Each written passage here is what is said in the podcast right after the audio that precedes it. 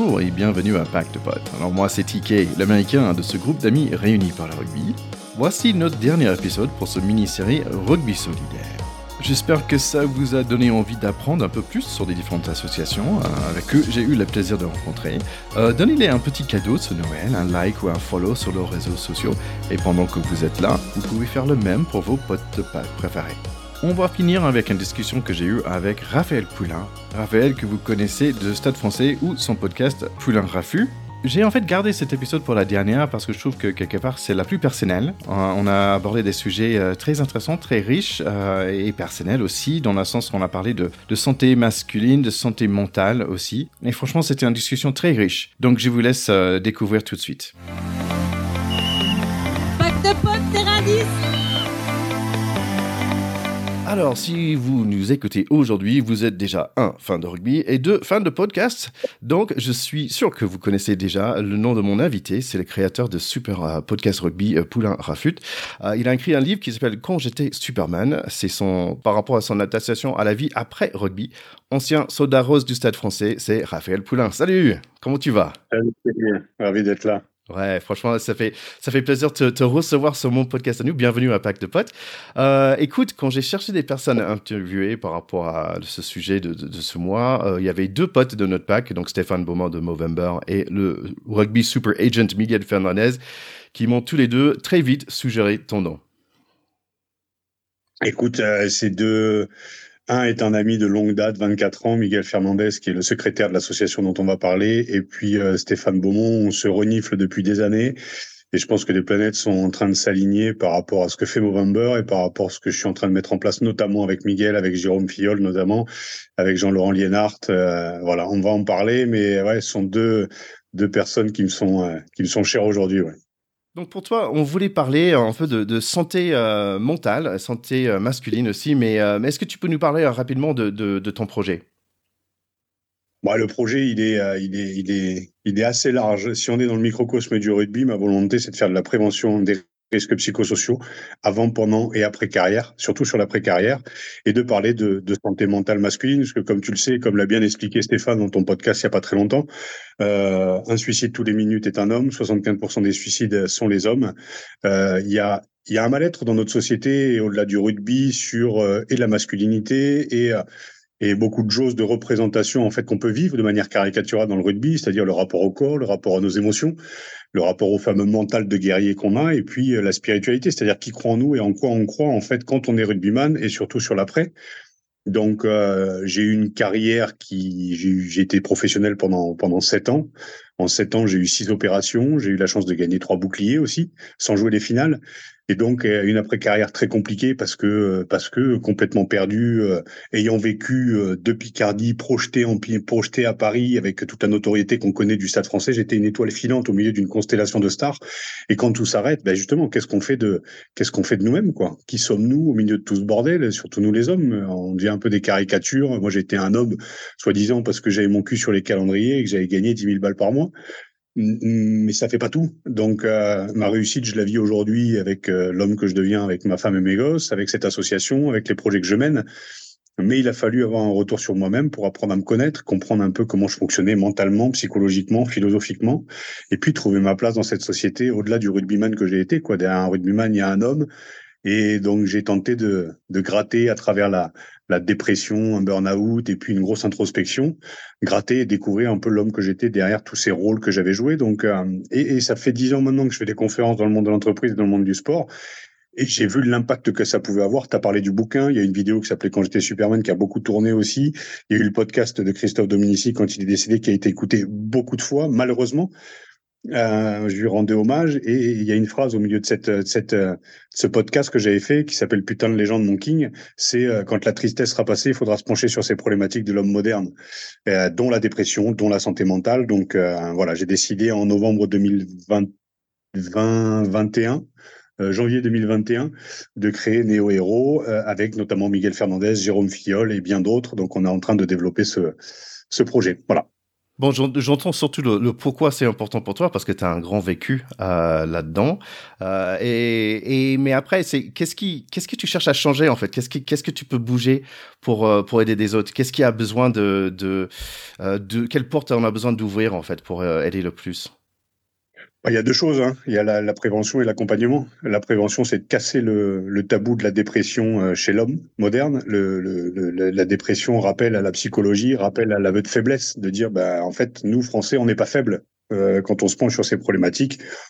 Euh, on n'est pas faible, mais ça va au-delà du rugby, hein, ça va au-delà du sport. Donc, ma volonté, c'est de faire de la prévention. Et puis derrière, qu'il y ait un accompagnement d'expliquer en fait que seul on n'est rien, qu'on a besoin d'être accompagné, que c'est pas à nos familles de prendre, que c'est pas à nos amis de prendre, que c'est pas au boulot de prendre, c'est à nous de nous regarder un peu en face sur qui nous sommes. Et la philosophie, la mythologie, la psychologie, en fait, nous apprennent, nous apprennent à nous à nous connaître véritablement. Euh, mais pour ça, ça demande, je pense, du du courage. Donc c'est je dirais, ma volonté aujourd'hui, c'est de faire de la prévention pour casser ce tabou, casser le tabou de la dépression dans le sport, et même la dépression masculine, et même la dépression aussi en général, parce que beaucoup de femmes aujourd'hui sont aussi en dépression, font des burn-out. Donc c'est à travers mon parcours, qui n'est qu'un parcours parmi 7 milliards, bah, de montrer que de manière caricaturale, j'ai un peu vécu euh, euh, ce que les religions appellent l'enfer, c'est-à-dire la dépression. L'enfer, c'est pas les autres, c'est l'image qu'on s'en fait, c'est euh, la notoriété fulgurante, donc une réussite humaine par l'argent, la gloire et cette fameuse notoriété que j'ai vécue. Et puis je suis tombé au fond du sac et puis j'en suis revenu.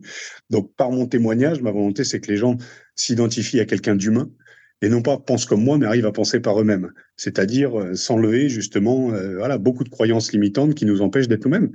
Donc ma volonté n'est que de faire de la prévention et surtout derrière, avec des gens compétents, d'apporter cet accompagnement, je dirais presque vital pour accepter la petite mort de l'adolescent et la rentrée en mode adulte pour nous les hommes et puis pour, pour vous mesdames aussi, parce que je sais qu'il y a 20% des femmes qui écoutent aussi ton podcast. Donc, euh, c'est ma volonté, c'est vraiment faire de la, de la prévention et de pousser vers un accompagnement individuel pour le bien du collectif. Voilà. Cette idée de, prévention elle est super intéressante. Moi, moi comme toi, j'ai un peu de, de gris dans la barbe, quoi. Donc, euh, j'ai vécu des hauts et des bas comme tout le monde. Et, et en fait, euh, assez récemment, il y a, il y a deux ans, où, où finalement, euh, j'ai pu euh, dire au secours, quoi. Où j'ai finalement dit, bah, bah, il faut que je vois quelqu'un. Il faut que. Donc, on parle prévention, mais là, on parle plutôt campionnellement. Mais, you know, j'en ai parlé avec Stéphane que c'est pas la fin du monde d'aller voir ainsi. Euh, et peut-être quand j'avais réfléchi à ça, en fait. Euh, c'est comme un arbitre pour moi, en fait. Par rapport à la petite voix dans ma tête qui dit des méchancetés à moi-même, bah, en fait, le si était un, un, bon arbitre pour moi de dire, OK, il y a certaines choses que je peux poser, je peux regarder un peu différemment. Donc, euh, mais mais il y a quelque chose dans le rugby que, que j'adore et j'explique pourquoi. Moi, je, je en, en, tant qu'américain, bah, j'ai joué beaucoup au foot américain.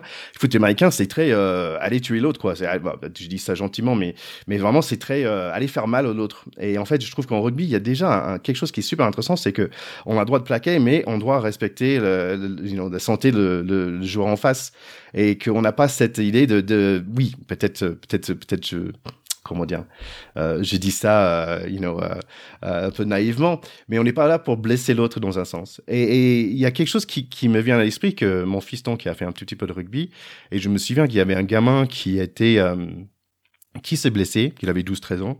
Et le coach, il est venu, donc euh, chapeau d'ailleurs à des coachs de Pontarier. Le coach, il est venu, il est juste assis à côté de lui, il a, il a pris dans ses bras, il a laissé pleurer un petit, petit peu. Et après, quand c'était fini, bah le gamin se levait, il, il est reparti. Et j'ai trouvé ça superbe pour, euh, on va dire, euh, comme exemple du rugby et comment le rugby est, peut avoir, si on le fait bien, peut avoir vraiment un super, un super état d'esprit. Euh, pour toi, dans cette idée de prévention, qu'est-ce que le rugby peut faire en fait? Ouvrir les portes justement à des, à des témoignages, mais comme l'a fait Sébastien Boyer aussi avec Colosse au pied d'argile, euh, sur euh, voilà, témoigner des problématiques, je dirais, de la part sombre de l'histoire. Euh, parce que des dépressions, elles existent, parce qu'il y a eu quand même, je sais pas, cinq ou six suicides dans le rugby depuis 2014. Je vais te, te citer Xavier Camp, Christophe Viol, Christophe Dominici, ce jeune à, à, Orléans aussi qui a, qui a, qui a sauté. Il y en a beaucoup d'exemples en fait, de, de, à la fois de, de dépression, de, de burn-out, de sortie de piste. Euh, moi, j'ai vu que tu vois, pourquoi je parlais de la vidéo tout à l'heure et le bouquin dont tu as parlé aussi, c'est qu'en fait, j'ai reçu beaucoup de témoignages en off d'anciens joueurs, d'anciennes joueuses aussi, d'anciennes sportives aussi, et même de joueurs amateurs qui ont arrêté leur carrière et qui ont dit, bah, en fait, ouais, ton bouquin fait du bien parce que euh, il humanise ces problématiques. Euh, l'histoire que j'écris à travers le à travers le livre, c'est voilà, c'est le passage de Picardie à la notoriété à Paris, à 3 millions d'habitants, avec euh, tout ce que ça comporte de vie sociale de mes parents qui se sont créés aussi à travers moi, le rapport aux supporters, le rapport au public, le rapport aux amis, le rapport à, le rapport à la performance, et puis de l'après-carrière. Donc, pour moi, il y a beaucoup trop d'exemples de, de, de, je dirais, beaucoup, beaucoup d'exemples de, de, de mecs qui tombent euh, qu'on regarde tomber et de manière caricaturale qu'on montre du doigt en disant bah ouais lui il était fou. Oh, bah si elle elle a pris de la coke c'est parce que oh, bah, les sportifs ils sont fous. Tu vois on a tendance à mettre dans une case plutôt que de comprendre en fait que ce sont des êtres humains. Donc moi ma volonté elle est là en fait. Elle est de dire que le constat il est que la dépression elle existe dans le sport et peut-être un peu plus qu'ailleurs parce que on se met tellement la pression que derrière la dépression est presque vitale voire naturelle pour comprendre les rôles que l'on veut jouer après. Donc euh, moi, j'ai fait le constat sur ces, ouais, depuis que le rugby est professionnel, parce que j'ai commencé euh, en 99, sur les 24 dernières années, il y a beaucoup de mecs et beaucoup de nanas qui sont tombés. J'ai eu des témoignages de filles que je ne citerai pas pour garder aussi le, voilà, le, de regarder dans le secret des dieux, dans le secret du vestiaire et que je me permettrai pas de citer. Mais il y en a tellement que je ne peux pas rester inactif, immobile chez moi, à me dire bah, j'ai quelques connaissances quand même que je peux partager au monde du rugby. Et le monde du rugby est en train de s'ouvrir. Alors pour répondre à ta question, c'est que la génération, la mienne de génération et donc la tienne, euh, on était dans ce rugby guerrier. On était dans ce rugby de clocher où il fallait défoncer l'autre, il fallait défoncer l'adversaire. Il y avait beaucoup de bagarres. Euh, voilà, on jouait beaucoup sur ces leviers de motivation. Aujourd'hui, on n'a plus besoin de ça parce qu'on a une génération en fait qui s'est ouverte à autre chose, notamment le coaching mental, qui s'est ouvert aussi euh, aux émotions, même s'il faut arriver à les cadrer. Mais euh, on a une génération qui est acquis à la cause du rugby professionnel et, euh, et ces jeunes sont aussi en demande et de témoignages et de prévention et aussi de, de dire qu'on peut aussi fonctionner autrement qu'avec nos couilles, nos cœurs et nos muscles et d'y mettre un peu de tête, ça fait pas de mal. Au contraire, donc c'est de casser ce tabou pour pouvoir justement en faire une compétence plutôt qu'une tare. Ouais, j'aime bien cette idée de casser ce tabou. Euh, j'ai fait tout un autre podcast sur le sur la santé. Euh, bon, déjà pour moi de perte de poids et en fait mon chemin de perte de poids, ça m'a ramené beaucoup plus loin. En fait, par rapport à qu'est-ce que je cherche dans mon perte de poids, c'est un peu de bonheur en fait. Et après, le podcast ça s'appelle un peu plus léger, un peu plus léger. Et en fait, euh, par la suite, en fait, je me suis rendu compte c'est pas la poids qui est gênant, c'est que il y avait d'autres choses dans la tête qui, qui allaient peut-être moins bien. Il, fallait il fallait regarder ça d'abord en fait. Donc je suis je continue ce chemin ce chemin là. Je, je, fais juste une parenthèse sur le corps. Hein. Je fais 110 kilos aujourd'hui. Je suis un gamin. J'étais, j'étais jusqu'à il n'y a pas très longtemps un gamin dans un corps de grand. Donc en fait, je me suis formé une carapace de mec super gaillard pour protéger l'enfant à l'intérieur. Jusqu'à 41 ans, où en fait j'ai explosé en vol parce que deux souvenirs sont confrontés. Et là, J'étais spectateur de ma vie. J'ai vu tous les rôles que j'avais joués et pourquoi j'avais ce gabarit? Mes parents sont foutus comme ça. Mes parents sont assez minces. Je fais 110 kilos, 1m86. Donc, il a fallu comprendre le corps derrière. Et en fait, quand tu comprends que le corps somatise les maux de l'âme, il faut aller voir ce qui se passe dans la tête pour pouvoir améliorer le corps et vice versa. Donc, c'est un, tu vois, une espèce de dialogue entre le corps et l'esprit. Mais comme on a toujours tendance à séparer le corps de l'esprit, ben, résultat, euh, soit on est hyper gaillard, mais on n'a pas grand-chose dans la tête, soit on est hyper intelligent, mais le corps suit pas. Donc cet équilibre entre les deux, c'est de prendre soin de son âme et de prendre soin de son corps, d'où l'importance de la méditation, d'où l'importance de la prière, d'où l'importance de, euh, de, de, de, faire du sport, non pas pour faire du sport pour la performance pure, ça c'est dans le sport professionnel et même quand on est sur le terrain, mais juste pour un bien-être physique et psychologique. Je te, je te réinviterai sur le sur l'autre podcast. et écoute, tu avais dit euh, euh, deux choses, tu avais dit prévention et après c'était accompagnement. Qu'est-ce que tu souhaites mettre en place ou qu'est-ce que tu vois qui peut être utile à mettre en place par rapport à l'accompagnement? La prévention, comme je l'ai dit, c'est de casser le tabou. L'accompagnement, c'est d'avoir, de sensibiliser le monde du sport et donc les acteurs qui sont autour des sportifs, déjà par la prévention, comme je le dis, c'est aussi de, bien comprendre que euh, les familles sont concernées, que les, encadrants sont concernés, mais même dans les centres de formation.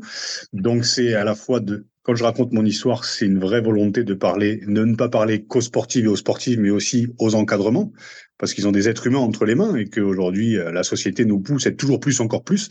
Mais le problème derrière, c'est que bah, les acteurs Aujourd'hui, c'est un peu de la chair à canon, il faut le dire. Tu vois, on ne sollicite pas les joueurs aussi pour savoir s'il faut, si on va créer une quatrième compétition internationale qui va se rajouter au top 14, qui va se rajouter à la Coupe d'Europe. Ils sont jamais trop sollicités. Donc en fait, c'est toutes les arcanes autour du sportif qui prennent des décisions pour le sportif. Or, le sportif est acteur principal de, de, de, de notre sport.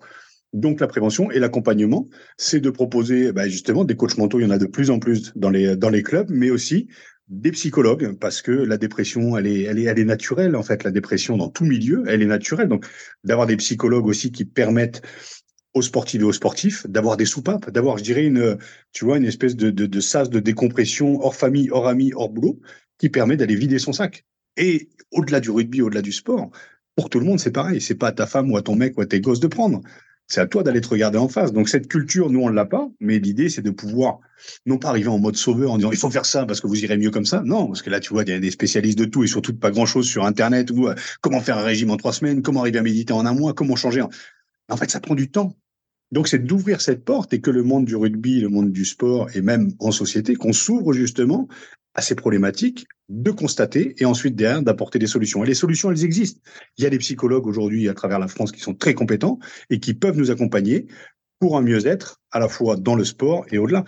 Donc, euh, le monde du rugby, il est en train de s'ouvrir à ça. Je pense que la Ligue, la Fédération et Proval sont en train de mettre en place un projet hyper intéressant et euh, je leur ai proposé d'ailleurs mes services euh, avec Néo notamment sur la prévention. Et derrière, voilà, il y a une volonté d'accompagner celles et ceux qui nous font rêver, tout simplement il y a tellement dans ce que tu as dit. En fait, bah, une chose qui revient plusieurs fois, c'est que euh, pour être un homme fort, il faut être capable de se mettre en difficulté. Et se mettre en difficulté, parfois, c'est ouvrir la bouche et, dire ce qui va pas.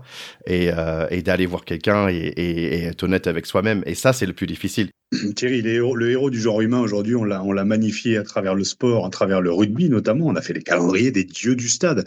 Donc le masculin, il est représenté à travers un idéal physique et de guerrier. Mais comme la femme est représentée à travers un idéal physique et de bonne mère et de bonne femme où il faut pas guérir, on est dans ces clichés-là aujourd'hui. Euh, le héros du genre humain, si tu regardes un petit peu, si on se penche un petit peu sur, sur la mythologie, sur la religion, qui est de la mythologie aussi, hein, c'est ce voyage du héros et de l'héroïne aussi. Hein, je parle aussi euh, aux femmes, euh, qui nous amène à nous révéler à, nous-mêmes en tant qu'individus, en tant qu'être humain, empathique, euh, responsable et heureux. En fait, le bonheur est à l'intérieur. Le problème, c'est qu'on a a toujours appris à conquérir l'extérieur conquérir le monde, conquérir l'autre, conquérir la terre, conquérir. Et ça, c'est typique de l'homme et du masculin. Parce qu'on nous apprend pas à nous conquérir intérieurement. Et donc, nous conquérir intérieurement, c'est accepter sa vulnérabilité, accepter le connard qu'on a été et qu'on est encore de temps en temps, accepter nos peurs, accepter nos fautes, accepter nos colères et les comprendre. Et quand on arrive à comprendre ça, on devient adulte et on franchit une étape. La mort et la renaissance dans la religion catholique, c'est con, hein, mais c'est la mort d'une partie de soi-même pour devenir adulte et donc euh, représenter un petit peu, euh, je dirais, tout cet idéal que nous vend la mythologie, que nous vendent les religions. C'est tendre vers ça. Et pour ça, il faut s'ouvrir. Donc, il faut s'ouvrir à d'autres comportements que ce que nous, les hommes, on a vécu pendant 2000 années de patriarcat avec éducation judéo-chrétienne, où euh, on pense avec nos couilles et nos cœurs, persuadés que à la fin de notre vie, on va être sauvé par un mec caché derrière un nuage. Alors que le bonheur est dans l'instant présent, le bonheur, il est dans la confrontation de l'ego et de l'essence qui est en nous. Mais pour ça, il faut se regarder en face. Et donc, le héros du genre humain aujourd'hui, c'est celui qui se regarde en face, qui revient humain, c'est Zarathustra qui descend de sa montagne et qui arrive non pas pour évangéliser, parce que sinon il se prendra encore pour Jésus, mais juste dire, ben, je pense qu'on peut faire autrement et on a besoin tous les uns des autres. Et t'entendras jamais un homme politique, t'entendras jamais dans le milieu médiatique qui existe aujourd'hui ce genre de discours parce qu'il est positif. Et le positif, tu le sais bien Thierry, ça ne vend pas de faire de, de la sombre de l'histoire de la dépression quelque chose de positif. Bien sûr, c'est la mort et la renaissance d'une partie de soi-même pour devenir adulte. Donc c'est tout ça en fait que j'aime véhiculer à travers et mon histoire, qui est aussi la tienne dans le fond, qui est aussi celle, des, celle de ceux qui nous écoutent aujourd'hui. Moi, la mienne dans la forme, c'est mon histoire, mais dans le fond, c'est celle de tout le monde. C'est comment on devient adulte, comment on grandit, comment on accepte ses faiblesses, comment on accepte ses blessures et comment on en revient. Sinon, on en vaudra toujours aux autres de nous avoir fait du mal. Et Dieu sait que moi, j'en ai toujours gardé un peu dans la poche, que ma m'a fait du mal, que, euh, que mon entraîneur m'avait fait du mal. Et hop, ça te conforte dans l'idée victimaire, mais ça t'empêche de grandir. Et quand tu grandis, tu te regardes en face, et là, tu dis, bah ouais, je vais arrêter de juger l'autre parce que, parce que j'ai vu la complexité de me connaître moi-même, qui je suis pour juger l'autre qui je suis pour juger l'autre aujourd'hui. Donc parfois, tu as l'ego qui revient, tu vois, et encore cette nuit, moi j'étais encore un peu en colère, et voilà, pour un truc à la con. Et putain, je me lève le matin et je me force à avoir la banane, d'embrasser ma femme, et puis d'amener mes gosses à l'école et d'avoir la banane aujourd'hui. Et je mets mets pas un masque, mais j'accepte euh, cette nuit d'avoir vécu ce moment de colère. Donc, c'est l'acceptation pour amener à la résilience je vais loin, mais euh, voilà, je pense que le héros du genre humain, c'est celui qui arrive à faire une fois le tour de lui-même. Ouais, superbe. Moi, bon, écoute, dans cette histoire, je pense que ce qui est important, c'est d'être euh, ouvert à, l'aide. Euh, et parfois, ce qui est sympa dans le rugby, tu vois un mec qui a pris un coup et, et parfois il se met à genoux, il y a le mec avec de l'eau qui vient, qui, qui donne un peu d'eau, mais après, il se juge lui-même, il dit, OK, est-ce que je peux continuer ou pas? Mais il a besoin de ce temps de recul, ce, temps, ce moment de, de encaisser le douleur, de dire, OK, est-ce que c'est trop? Est-ce que ça va? Est-ce que je peux continuer? Et donc, vous, nos, chers écouteurs, you know, pendant ce mois, on est sorti de novembre, on est sorti de Movember, mais quand même, la santé mentale est toujours important dans tous les mois, et surtout, je trouve, surtout pour, dans les fêtes. Donc, vous, nos chers écouteurs, comme j'aime bien dire, bah, si vous sentez que vous, avez besoin de ce temps de recul, demandez pour l'aide, essayez de d'ouvrir vers l'autre, voir quelqu'un spécialiste si besoin. Euh, et donc, je vous encourage euh, de, faire cela. Euh, est-ce que tu as d'autres mots pour clôturer, Raphaël Non, mais ce qui est bien justement sur ce genre de, format, c'est de pouvoir avoir, voilà, de pouvoir développer un regard, un point de vue. Donc, je tiens à te remercier pour pour cette petite, cette petite vitrine que tu m'offres, même si aujourd'hui je n'ai absolument rien à, à vendre ou à mettre en lumière je dirais. Mais c'est euh, voilà, à travers des petits médias comme le tien, en fait, de pouvoir euh, commencer à, évangéliser et à proposer justement voilà un autre regard sur sur l'homme moderne et, et voilà, Movember, ce n'est pas que en novembre. Donc il y a des actions qui vont arriver tout au long de 2024 parce que le cancer en fait des testicules, le cancer de la prostate ou même la dépression dans le milieu du sport pour l'homme moderne et la santé mentale, ça n'est pas qu'en novembre. En fait, c'est tout au long de l'année. Donc il y a plein d'actions et je rends vraiment hommage à Stéphane parce que c'est un mec qui est sur deux fronts en fait. Il est à la fois sur l'association Movember, qui est donc il en est ambassadeur, mais à côté il a un boulot quoi. Je dirais pas qu'il a un boulot et à côté il a Movember, mais en fait il est tellement généreux et entier que d'ailleurs euh, voilà il a du mal à, enfin non pas du mal, loin de là, mais bon il arrive à conjuguer les deux et chapeau à lui. Voilà des petits héros du genre humain en fait qui t'éveillent aussi à toi-même, tu vois. Ouais et, en plus oui euh, c'est intéressant qu'on parle. C'est un mec que j'aime beaucoup et, j'avais demandé mais mais qu'est-ce qu'il fait dans la vie? Et en fait il a dit bah je rends les gens heureux et je trouvais ça beau. Euh, donc voilà donc j'espère que tout le monde chers écouteurs, vous êtes tous euh, heureux. Moi, j'étais vraiment heureux de te faire ta connaissance, Raphaël. J'espère que tu reviens à un autre moment. On parlera un peu de carrière, de rugby et, tout ça. Euh, donc, n'hésite pas à, revenir ici à Pacte Pot. Eh ben, écoute, Thierry, on fait le point l'année prochaine. On se dit rendez-vous juin 2024 pour te parler un petit peu de ce qui se met en place, notamment dans le monde du rugby professionnel pour inspirer le monde amateur. Et merci pour cette petite, euh, voilà, cette petite soupape au milieu de nos vies. Et merci à toi, Thierry. Allez, à très bientôt.